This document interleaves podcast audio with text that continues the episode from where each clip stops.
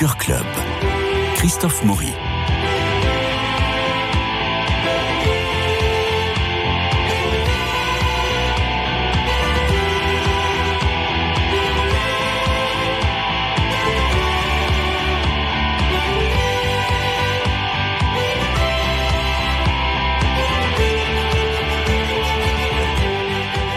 Alors comme chaque semaine, nous vous proposons trois films. C'est pas facile de se décider sur tel ou tel titre. Nous en parlons entre nous, nous hésitons, réfléchissons, décidons. Et hop, les films sont vus, chacun dans notre coin. Il est rare, très rare que nous nous croisions au cinéma.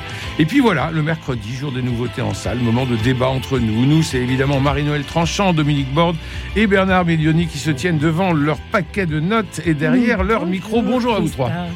Bonjour Christophe Maurice. Alors, les trois films sont Carmen de Benjamin Millepied, Les Passagers de la Nuit, The Shop Around the Corner, deux classiques remasterisés et remis en salle. Alors, on va commencer tout de suite par Carmen. Euh, sur le générique, vous avez vu que c'était largement inspiré de la nouvelle de Mérimée. Je ne sais pas trop où était Mérimée, mais euh, il faut dire que Benjamin Millepied est un chorégraphe exceptionnel, mais un cinéaste, Oui, j'en sais rien. Enfin, on va, euh, on va y répondre tout de suite après la bande-annonce que nous écoutons. Me has querido. Ahora es momento de que me dejes. Tu momento de volar.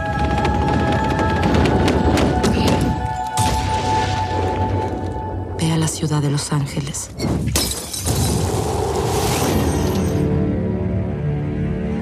You can't just sit out here all alone night after night.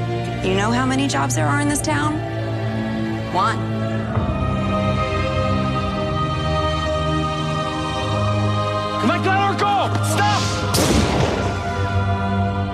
You a soldier? Marine. My name is Carmen. Carmen. Mi mamá me dijo que eran como hermanas. hermanas de vida y hermanas de muerte. Tus pies saben bailar. Son mariposas.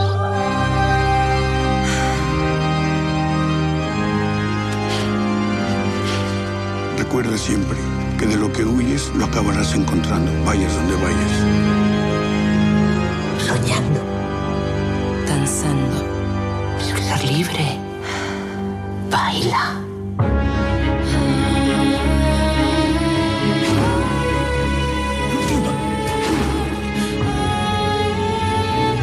They're gonna find us.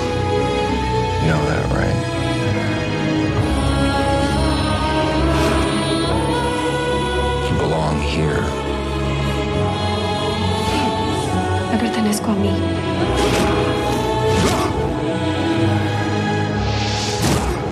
Y a mi corazón. Le corazon. Dominique. Oui, bon, on est loin de, de Mérimée et de l'opéra de Bizet. Il faut dire que ça a très souvent été adapté au cinéma. hein. Oui. Il y en a un qui est assez remarquable, c'est le Carmen Jones de, de Preminger, Oui. avec des noirs. ouais. Avec Harry Belafonte. Le dernier, c'est Rosie. De hein, Rosie était bien. Rosie. 83, qui était Oui, oui. formidable. Avec Voilà. Julia Migenes Johnson, Voilà. ça a lancé sa carrière. Donc il y a déjà eu beaucoup d'adaptations, ça inspire beaucoup. Alors là, qu'est-ce qu'il en reste? Ben, Il reste euh, de cette femme libre euh, diabolisée par le désir qu'elle inspire, il reste une femme libérée qui s'enfuit. Donc c'est déjà un petit peu différent. Euh, c'est la frontière mexicaine et tout, tout le film est, est- est- est vu comme ça, comme une fuite en avant. Ici, l'amour n'est plus tellement l'argument, c'est le moteur d'un road movie à la fois sensuel et fantastique.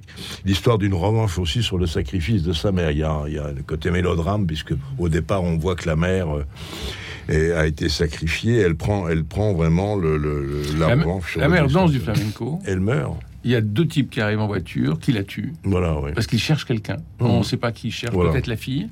Et elle va se réfugier chez la grande amie de sa mère, qui est presque sa sœur, Hmm. et qui elle-même danse le flamenco. De Palma. Voilà. Voilà, ben, il reste un spectacle esthétisant, voilà, euh, où la danse prédomine forcément, puisque c'est Benjamin Millepied qui a fait la mise en scène. Euh, c'est à la fois grandiloquent et sensuel, euh, Mais Carmen, c'est devenu un prétexte plutôt à une évasion musicale et chorégraphique et un spectacle qui tourne autour de la beauté de l'héroïne. Elle est très belle, Mélissa Barrera. Oh, superbe. Hein, Elle est superbe, Superbe. c'est certain, mais ça fait pas tout le film. Autrement, il y a des longueurs, il y a des, il y a des erreurs de mise en scène, euh, il y Parce a des couloirs. Parce qu'elle n'est pas belle que plastiquement, c'est une danseuse Oui, oui. éblouissante. Oui, oui. Dès qu'elle danse, c'est. Oh Bah, c'est un film sur la danse, finalement, et très- un peu trop esthétisant et un peu long. Euh, moi, j'ai pas, j'ai pas tellement adhéré, même si euh, il y a de belles choses. Mm. Mais voilà, c'est à peu près tout ce que j'ai. Marie-Noël. Cinématographiquement, je suis tout à fait d'accord avec Mm. euh, Dominique. C'est un film plein de défauts, confus, sans cohérence narrative, avec des, des tunnels euh, franchement obscurs, des scènes qui arrivent comme des pieds dans un plat, une esthétique euh, parfois très kitsch, à la fois maniérée et à la serpe. Et puis, euh, j'avoue que je n'ai pas aimé la musique euh, et, pas toujours la chorégraphie. Donc, a priori, ça fait beaucoup de raisons de ne pas apprécier cette première tentative de Benjamin Millepied au cinéma. Et pourtant, pourtant, sa transposition du drame a des fulgurances euh, qui, qui m'ont séduite, je dois dire, et qui, et qui restent. D'abord, cette fuite perpétuelle qui est à la fois un impossible retour et, une tension vers un ailleurs qu'on n'est jamais sûr d'atteindre. Ça crée une, urgence et une intensité euh, qui fait vraiment battre le cœur par euh, moments. Et puis, il y a des scènes euh, d'une puissance vraiment envoûtante, des moments de, de qui atteignent euh, à la, à la haute poésie. À quelle scène Dès la- pensez-vous particulièrement? Alors, je, je peux en citer, je pourrais en citer Ouais, plusieurs. J'aurais pas vra- vraiment le temps. Je vais en citer deux. La première, la première, c'est la première scène qui est superbe, avec son paysage de désert, une voiture américaine euh, sur la piste. euh, sur la piste, la Entourée de poudreuse, poussière, qui, oui. oui, qui, qui se rapproche, menaçante, et puis sur une petite estrade, à l'abri de rien, ni du soleil, ni des pistolets, une femme qui danse, sans musique, juste ce claquement sec et ce piétinement magnifique du flamenco. Ça, qu'est-ce que vous voulez? C'est pour moi, c'est extraordinaire. C'est- Je citerai une autre scène, c'est la scène où Rossi de Palma, l'ami de la mère, vous l'avez dit, de la mère désormais morte, et, que, et, que, et que vient chercher Carmen, elle cherche cette amie de sa mère. Rossi de Palma, superbe, accueille dans sa loge Carmen et son fiancé militaire, qui est le- qui est celui qui remplace Don José, c'est Le Marines. un marine, euh, oui. Et elle les accueille avec une hospitalité impériale et impérieuse. Elle sépare le couple. Elle envoie le marine se reposer et dîner comme un hôte de marque pour entrer avec Carmen dans une relation très intime, dans le souvenir de sa mère et un cœur à cœur très profond. Euh, là, c'est la, c'est la tradition vivante du monde gitan. Il y a un très beau dialogue entre Et elle lui elles. lave les pieds. Elle lui lave les pieds. Elle, C'est une scène Oui. magnifique, vraiment. Et puis une troisième scène magnifique, Oui, c'est- le- combat de boxe. Avec, Oui. avec une chorégraphie Oui. sur un slam d'une violence Oui. terrible, alors que euh, c'est vraiment euh, d'un coup ça se met à danser sur, sur le slam. Enfin, moi j'ai été saisi par cette scène. Donc il y a des moments comme ça. Vraiment, on, on pourrait en citer d'autres. Ouais. euh, ce, ce serait trop long. Cette espèce de, de tango valse euh, étrange, s'il y a un côté fête populaire tout à coup. c'est- Il y a des moments comme ça, arrachés à ce. à ce Alors d'où ce- vient l'impression de décousu? C'est peut-être. Euh, Oui, parce que des, des maladresses cinématographiques, des, des négligences. Mais il y a ces moments. c'est- c'est- c'est pas un Il y a ces ouais, c'est moments. Oui, mais là, c'est des moments de cinéma Oui, il y a quand des même. moments, Tout oui, ça il y a se des passe moments parce qu'il au les, a- il les a- cinéma. il les a filmés. Fi- c'est- c'est- ces moments-là, le film devient un poème vraiment envoûtant. Il touche à ce, ce- ce que les Espagnols appellent le duende, c'est-à-dire ce moment, après des piétinements, des passes, des passages, de, de- de- de- où l'inspiration saisit le corps, l'âme, tout l'être, et tout est là, avec une intensité, une vigueur. Donc Carmen est un film en, en haillons, Voilà, Voilà. C'est des- des- complètement avec de beaux accès de fièvre gitane. Euh, merci beaucoup, Bernard. Alors moi, je suis à la Lionel. fois tout à fait d'accord avec ce qu'on a dit et pas toujours. C'est-à-dire, moi, je trouve que la mise en scène n'est pas si ridicule que ça, parce qu'elle a quand même le, le talent pour, associer fluidité et précision, tout en accordant aux différents éclairages une vive attention, des coloris, des, euh, des couleurs primaires, parfois accentuées, euh, des, des lumières. Il y a, il y a une lumière verte à un moment donné qui retient, qui retient vraiment l'attention. Euh, même si, alors ça ne saurait rivaliser mais 10 secondes avec la musique de Georges Bizet, euh, la, la musique est quand même euh, soignée et puis expressive, Ah, parfois agaçante, je dirais oui. pourquoi. Ces voix Mais- a cappella qui Alors, sonnent comme ça, je- avec de l'orgue dessus. Ça, oui, ça je le dirais. mais il y a deux chorégraphies, je trouve, Mm. à sauver. La chorégraphie à laquelle vous avez fait allusion pendant le combat, Oui. en effet, qui rythme ce combat. Et puis vous avez la, la chorégraphie avec Rossi De Palma Mm. Euh, et, euh, et différents danseurs. Et ça, c'est vrai que là, on voit que c'est un danseur qui, qui met en scène, en l'occurrence, Benjamin Millepied. Il y a une singularité louable avec cette esthétique appréciable et ce cadre urbain insaisissable, un peu lynchien d'ailleurs, euh, parce que très énigmatique, parce que on ne sait jamais trop où, on est, parce que c'est très nocturne. Bon, ça c'est plutôt réussi. Maintenant, qu'est-ce que c'est lourd, lourd et emphatique. Ah bon, on sent la mort tout le temps. Oui, mais pas Elle de manière le temps là, la habile. mort. Le Carmen, je vous rappelle que ça veut dire charme en latin, comme vous le savez certainement Ouais, ouais. tous, et c'est un film qui en est totalement dénué. Et puis euh, là où je suis pas d'accord avec mes petits camarades, le, avec mes grands camarades, le problème c'est l'écriture. C'est pas tellement le- le- la caméra. Ne nous attrapez pas. Euh, c'est ici une Carmen en période de carême, Mm. parce que c'est réduit à sa plus simple expression. On ne reconnaît ni Bizet, ni Mérimée, et cette espèce de fuite en avant, on s'en lasse, les cœurs en toile de fond. C'est là la lourdeur, Mm. parce que ça, une fois, deux fois, trois fois, dix fois, on s'en lasse, le film s'achève en plus en queue de poisson. Et puis, vu les libertés prises, c'est mensonger d'appeler ce film Carmen, parce qu'on n'y retrouve rien. Et là, je rejoins tout à fait Marie-Noël. Les chorégraphies, à part celles que j'ai citées, je trouve, n'ont rien d'extraordinaire, ce qui est quand même un petit peu gênant de la part d'un danseur, à, la, à part les deux que, que j'ai nommées, celles que vous aviez euh, citées. Moi, je dirais qu'une telle œuvre semble particulièrement satisfaite de son lyrisme citadin, mais semble démunie d'un talent audacieux. Euh, oui, euh, en effet, près des vantards de ces villes, il manque un don osé. Voilà. Et hum, c'est lui qui meurt d'ailleurs. Euh, enfin, ça, À il la faut pas- fin. oui, enfin ça, il faut pas le dire. Donc nous allons passer maintenant au Passager de la nuit. Euh, c'est un film de quelle, de quelle date 47, 47. de Delmer Dabbs. Voilà. Alors ne, nous allons pas écouter la bande-annonce. Euh, On en est désolé. Et je vous propose tout de suite d'en parler, Dominique. Oui, alors c'est le troisième film du tandem Bogart-Bacal, après Le Grand Sommeil, Le Port de l'Angoisse, et juste avant Quel Argo, qui sera leur quatrième et dernier film ensemble. Alors ça, c'est ce qui fait le film, c'est le duo. hein.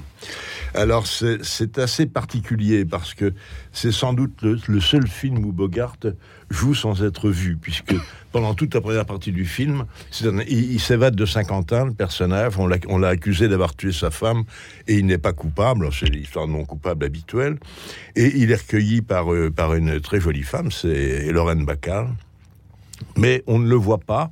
Et donc, toute la première partie est en caméra subjective, puisque après, alors là, il y a un concours de circonstances assez bizarre, il y a un chauffeur de taxi complaisant, il y a un chirurgien esthétique un peu inquiétant. Bref, il sait refaire le bizarre, et là, il devient Humphrey Bogart.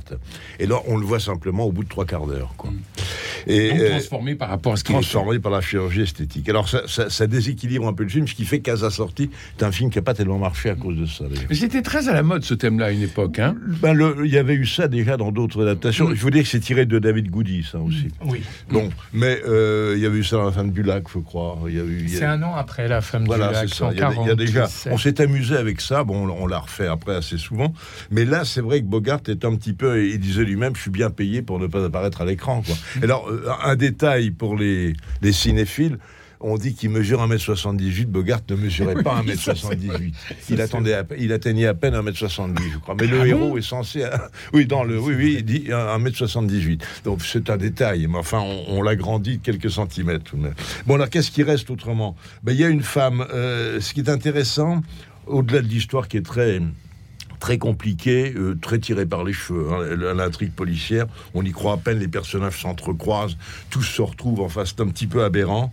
Euh, mais il y a Bacal qui, qui dit à un moment dans le film, elle lui, parce qu'elle elle, elle est à la fois son, son infirmière, sa confidente, elle, est dans l'amitié, elle n'est pas du tout dans la vampe, là. Elle, est dans, elle dit, c'est la nurse qui commande, elle est la nurse. Et l'enfant, c'est Bogart. Euh, Bogart qui a quelques années de plus qu'elle tout de même, donc ça fait un couple à la fois déséquilibré et, qui, voilà, elle est non plus une vampe, hein, mais elle est maternelle, elle est protectrice, bien que séduisante et très vite amoureuse, mais euh, ça, déséquilibre un peu les choses.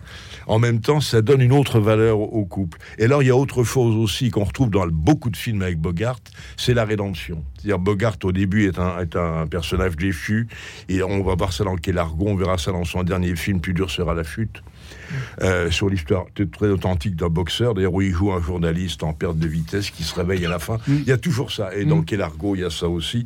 Il se réveille, c'est euh, c'est l'homme vaincu qui va se relever. Et ça, on l'a là aussi, parce que c'est un, un proscrit, c'est un prisonnier qui va. Mais il se relève doucement, il se relève lentement. Il n'est pas, euh, c'est pas le Bogart de, de, de Bas les masques de Brooks, par exemple. C'est une rédemption lente. Voilà. Ça, c'est un petit peu. là, il se relève, mais parce qu'il a un ange gardien. Et quel ange gardien? Mais bon, ça, ça, ça vaut la peine pour le couple Bogart-Bacal. Oui. Même combat. Et finalement, et c'est vrai, on l'a vu dans les autres films avec eux, ces deux mecs. Ces deux mecs, Bacal et Bogart.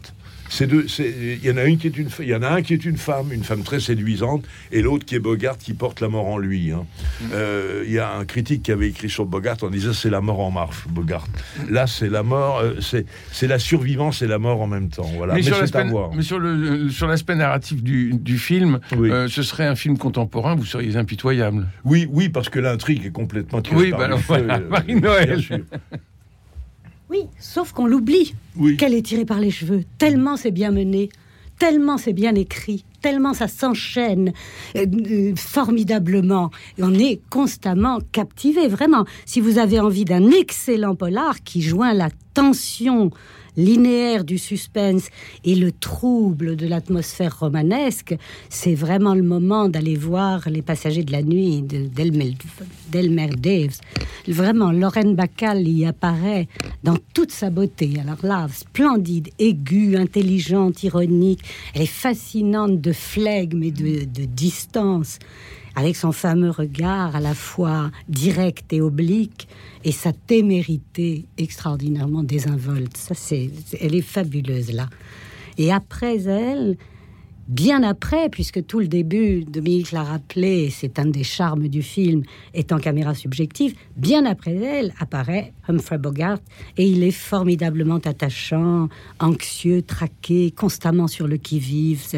Le couple est vraiment formidable, d'un... Vraiment... Et la mise en scène brillantissime, brillantissime. Depuis l'é- l'évasion du début, on voit ce tremblement d'un tonneau marqué San Quentin sur la plateforme d'un camion, et c'est tout de suite euh, intrigant et captivant. Et tous les rebondissements seront de cet acabit. La menace est constante et constamment renvoyée à la scène d'après. Et ça, c'est formidable, avec des, des astuces de scénario et de mise en scène qui sont. C'est vraiment un régal du genre. Donc un très bon montage. Très bon montage, de très beaux éclairages de films noirs, Mm. euh, vraiment toute la panoplie des atmosphères nocturnes, des routes désertes, des ruelles, euh, des taxis euh, se, se poursuivant l'un l'autre, enfin vraiment tout- toute, la, toute la gamme. Bernard. Moi, j'ai trouvé ça très réussi. Ouais. Très réussi. Je m'éloigne un tout petit peu de mes camarades sur l'histoire, parce que l'histoire, je trouve que tout est expliqué à la fin, et on comprend ce qui s'est passé. C'est une histoire fiévreuse et envoûtante dès le début, et à la fin, tout se met en place. L'idylle est très engageante entre les deux personnages. Évidemment, c'est remarquablement interprété, mais aussi par les seconds rôles. Un coup de chapeau à Agnès Moorhead, actrice de théâtre qu'on a vu dans, de- dans Ma sorcière bien-aimée, la future belle-mère de Jean-Pierre, et qu'on a vu dans Citizen Kane, grande actrice de théâtre. Euh, et c'est vrai qu'ici, la technique, Marie-Noël l'a dit, mais la caméra subjective apporte quelque chose. Ça n'est jamais factice, ça n'est jamais artificiel. Et en plus, c'est- une splendeur du film noir. Parce que vous avez d'abord le thème de la solitude qui est magnifié. Vous avez un personnage qui dit euh, Je suis né solitaire, c'est Lorraine Bacal. Et vous avez après deux personnages qui attendent pour prendre le, le quart à la fin et qui dit Nous avons une chose en commun, la solitude. Et ça, c'est vraiment un thème qui est magnifié, qui est un thème cher au film noir. Et en plus, c'est un film qui associe de manière remarquable le romanesque et le pittoresque. Avec elle, elle est artiste peintre. Vous avez un chirurgien qui refait les visages. Lui, avec ses bandages, a une tête de clown à plusieurs, à plusieurs moments, et ce n'est pas un hasard. Vous avez une opale à 900 dollars. Vous avez des poissons rouges dans un taxi. Ce sens du romanesque, eh bien, ça, c'est absolument miraculeux. Et ça apporte un charme au film qui culmine avec cet épilogue.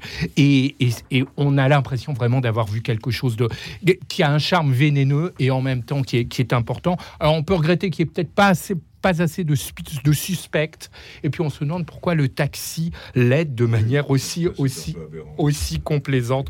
Je dirais pour conclure ici, c'est la, la fuite qui, qui domine, un peu comme si euh, il faut fuir pour rester soi-même, sans doute parce que le cocon m'altère. Alors, The Shop Around the Corner, 1940, c'est Ernst Lubitsch, naturellement. On est à Budapest. Alfred et Clara travaillent dans une boutique de maroquinerie. Et puis, ce sont deux employés qui ne s'entendent guère. Alors, Alfred correspond par petites annonces avec une femme qu'il n'a jamais vue. Et puis, il découvre bientôt que cette mystérieuse inconnue n'est autre que Clara, l'employé qu'il déteste au magasin sans révéler à celle-là la vérité. Il cherche à se rapprocher d'elle et à s'en faire aimer. On écoute un morceau de la bande-annonce. Oh, I'm sorry to keep you waiting. I'll be out in just a second. Oh, that's all right. No hurry. Oh, yes, I, I decided to follow your advice after all. Want to see something? Uh huh. Beautiful. Look, why don't you try it on? Yeah, come on. I can I'd like to see what it looks like. Marie-Noël. Euh, Oui, comment résister, Beautiful. comment résister à Lubitsch euh, Là, c'est un charme un peu particulier puisque c'est une- ça vient d'un auteur euh, hongrois et c'est situé en Hongrie et c'est une comédie qui a euh, qui mêle le social et le sentimental. Donc il y a à la fois une euh, une intrigue sociale et puis des intrigues sentimentales avec des nœuds très bien noués, comme toujours euh, chez Lubitsch. Euh, et à notre époque, le marivaudage sentimental prend une saveur particulière parce que c'est un jeu euh, entre le réel et le virtuel, comme on peut en avoir avec les réseaux sociaux aujourd'hui. Il y a des amoureux qui s'écrivent, se connaissent, mais ne savent pas qu'ils se connaissent dans la vraie vie, et s'écrivent toute une correspondance euh, pleine de sentiments et de rêves euh, et d'utopies et d'illusions, et se connaissent dans la vraie vie, se fréquentent dans la vraie vie, mais là, ils se détestent. Donc ça, c'est assez joli, c'est une jolie trouvaille, oui, qui prend aujourd'hui une saveur assez... On se demande s'ils sont pas amoureux de l'amour. Il y a ce côté-là, mais bon, quand même, il se... Et puis, tout le, toute la peinture sociale dans une petite boutique, puisque c'est ça, the, the shop, c'est une petite boutique de cadeaux, euh, est très bien vu. Les caractères se, se définissent déjà euh, autour d'une boîte à musique, euh, boîte à cigarettes, boîte à musique, un objet que les uns trouvent horriblement kitsch et ridicule, les autres merveilleux, etc. Et tout ça dit quelque chose sur leur, leur caractère, leur tempérament psychologique, leur position sociale et tout ça. C'est très joliment mené dans, ce, dans cet espace étroit de la boutique. Il se passe des tas de choses merveilleuses. Ça a beaucoup de charme. C'est, en effet, c'est très charmant, c'est très léger. Là, c'est la tonalité, je trouve, qui prend le haut du pavé parce qu'elle est justement entre gracilité et humanité. Et du début à la fin, c'est très bien observé. Il y a une très jolie scène où tous les employés quittent la boutique le soir de Noël et vous avez aussi leur patron qui est là. Euh, et ça, c'est une, c'est une scène qui est à la fois Monsieur Matuchek. oui, Monsieur Matuchek, absolument. C'est une scène qui est élégante et spirituelle. Les différents personnages, ça c'est le talent d'écriture d'Ernst Lubitsch, qui était d'ailleurs particulièrement content de ce film-là. Euh, les différents personnages, grâce à, à cette écriture qui a autant d'exigences que d'aisance, tous ces personnages ont de la consistance. Même le second rôle, même le troisième rôle existe. Et ça, c'est vraiment euh, un talent de plume. Et puis la relation tissée entre l'héroïne et son collègue retient l'attention à cause de son ambition. Maintenant, les dialogues ont de la tenue, mais ça quand même pourrait être plus drôle. Ça manque parfois un petit peu de rythme et d'audace. Et puis le film a tout de même un petit peu vieilli, quoi qu'on en dise. Avec son magasin de cadeaux pris pour écrin euh, comme d'une idylle atypique, Lubitsch tourne sans doute la romance en boutique. Voilà, il me reste à remercier Cédric Coba pour la réalisation, et puis euh, Philippe Malpeuch pour le générique, François Dieudonné pour l'organisation des studios, Louis-Marie Picard et Camille Meyer qui vous permettent de réécouter euh, l'émission en podcast et de la rediffuser. Aussi sur l'application Radio Notre-Dame, ce qui nous permet aussi de nous avoir dans la poche, ce qui est pratique quand on songe aux vacances. Alors demain c'est jeudi, nous parlerons de Pascal, c'est l'actualité. Euh, merci à tous les trois, Marie-Noël Tranchant, Dominique Borde et Bernard Medioni, et on se retrouve la semaine prochaine. Prenez soin de vous et des autres, je vous embrasse.